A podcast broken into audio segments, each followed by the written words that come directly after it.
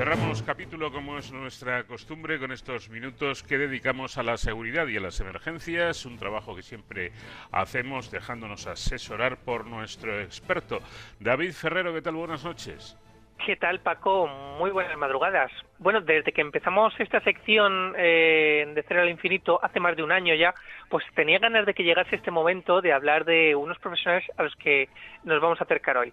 Su figura es una de las más conocidas por los ciudadanos, pero es verdad que bueno, existe también un gran desconocimiento sobre su trabajo, sobre su preparación e incluso sobre las funciones que pueden o no hacer.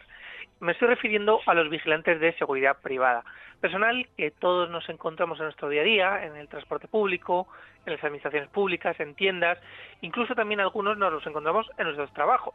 Sin embargo, y aunque como ahora veremos hacen una labor fundamental en la prevención de delitos, no tienen apenas eh, reconocimiento jurídico ni, ni, social. Para acercarnos al día a día de los vigilantes de seguridad en esta sección de los Incapa, hemos invitado a Fernando Rodríguez Segovia, que es portavoz nacional de la Asociación Área Seguridad Privada ARSEPRI. Buenas noches, Fernando, y bienvenido.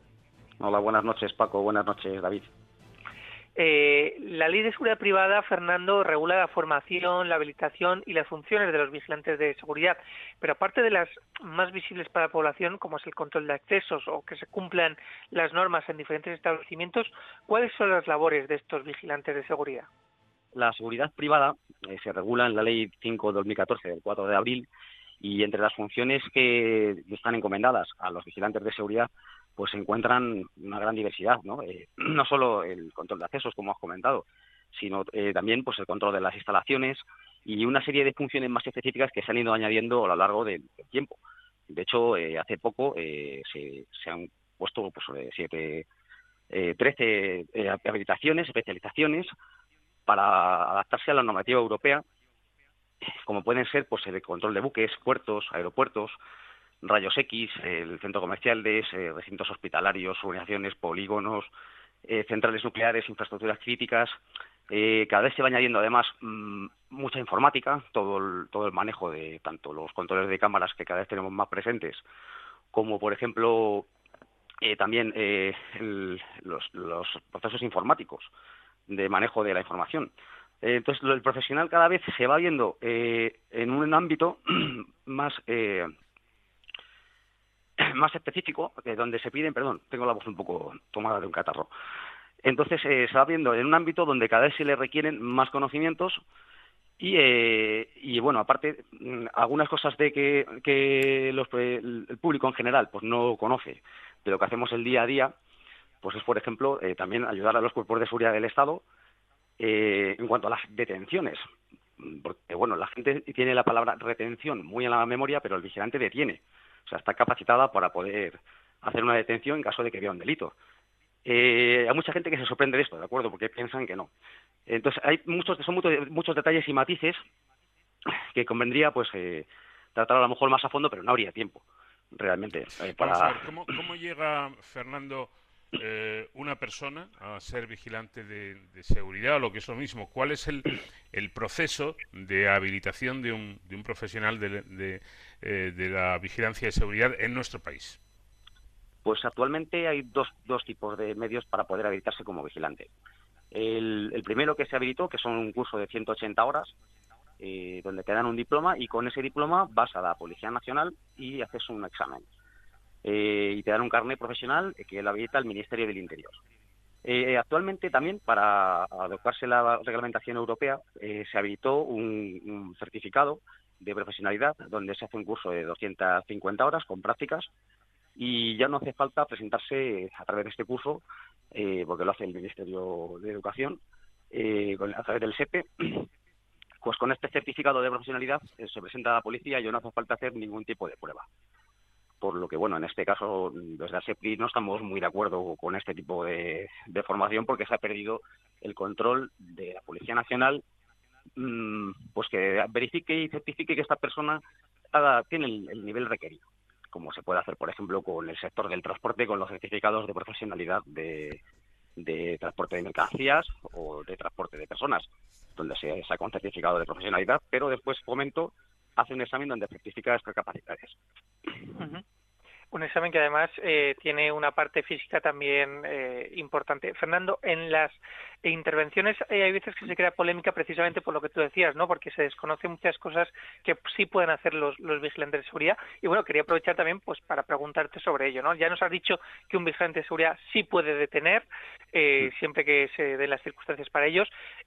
pueden realizar registros, es decir, cacheos, que popularmente se les llama, y, e identificaciones se pueden realizar identificaciones y cacheos, tanto de, vehículos como de, prendas personales, dentro de centros privados. Eh, el vigilante de seguridad normalmente presta sus servicios en centros privados, en, sitios o con acceso público, pero de, titularidad privada, o, eh, en centros privados totalmente. Eh, a los propios empleados, por ejemplo, es muy habitual, por ejemplo, en, las naves que hay ahora de almacenaje, pues a la salida, pues revisarles sus asuntos personales para ver que no se llevan nada del almacén.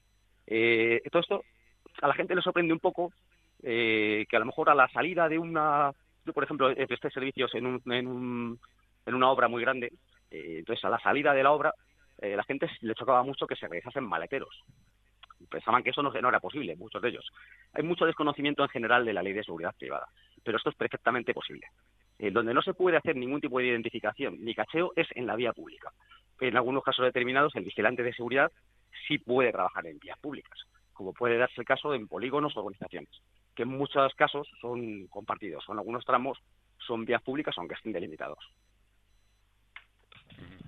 Eh, ¿Ustedes mm, sienten que la figura de, del profesional de la vigilancia de seguridad está reconocida. Eso por un lado. Y aprovecho y le hago una segunda pregunta, que yo no sé si es leyenda urbana o es realidad. Eh, se habla del vigilante jurado como, como una profesión que está muy mal pagada y que el vigilante consigue un sueldo medianamente digno a base de echar muchas horas y de alargar la jornada laboral eh, quizá demasiado. Eh, bueno, lo primero que le tengo que hacer es una puntualización. Mm, y esto es muy común en, los medios de comunicación. De hecho, en Arsepre intentamos corregir todo esto para y dar una visibilidad mm, a la sociedad de lo que es el vigilante de seguridad, no vigilante jurado.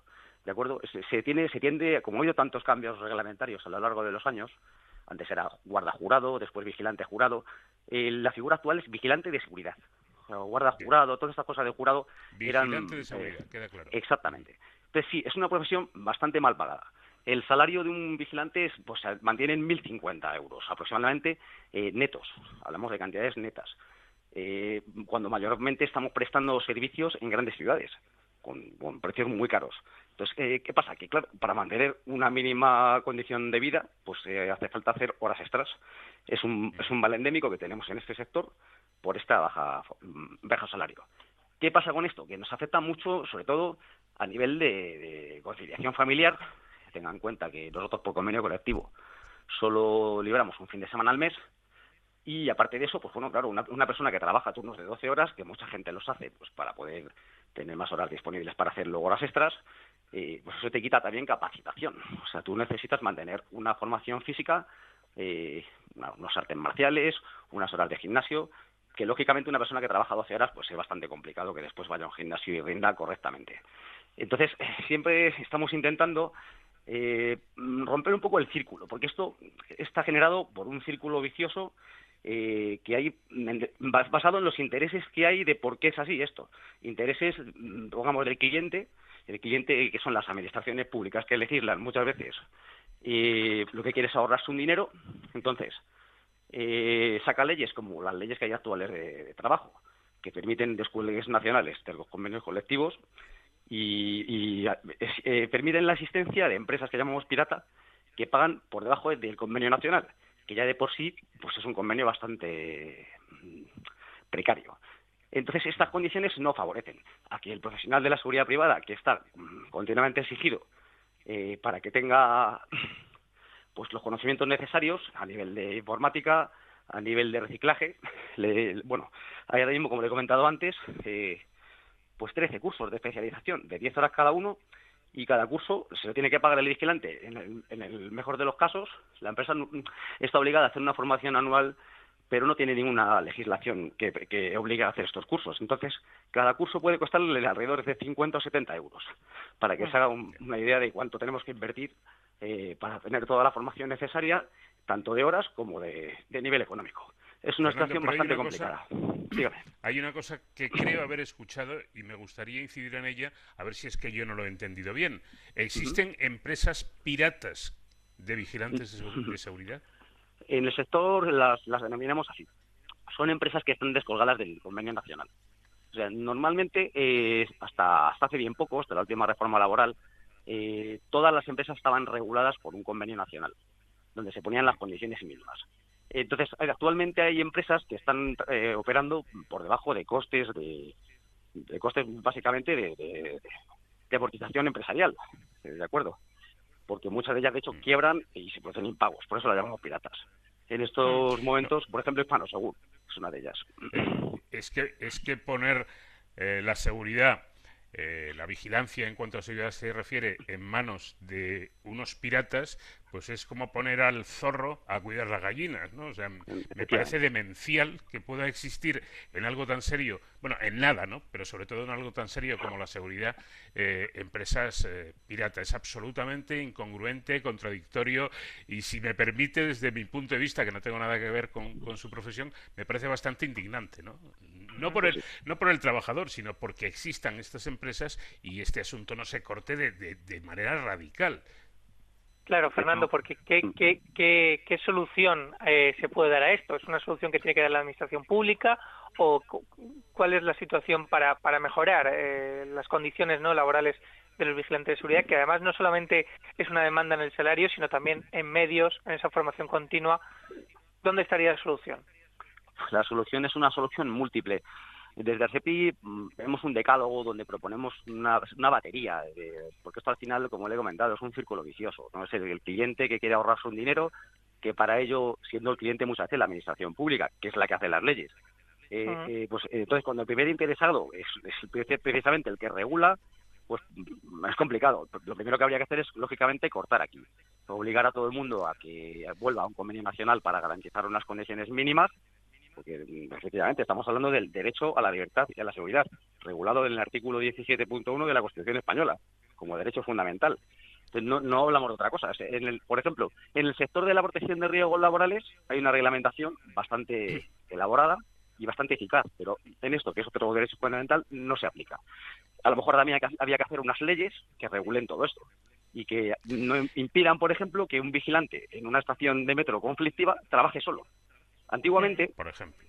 Claro, eh, mire, la seguridad privada existe desde 1849.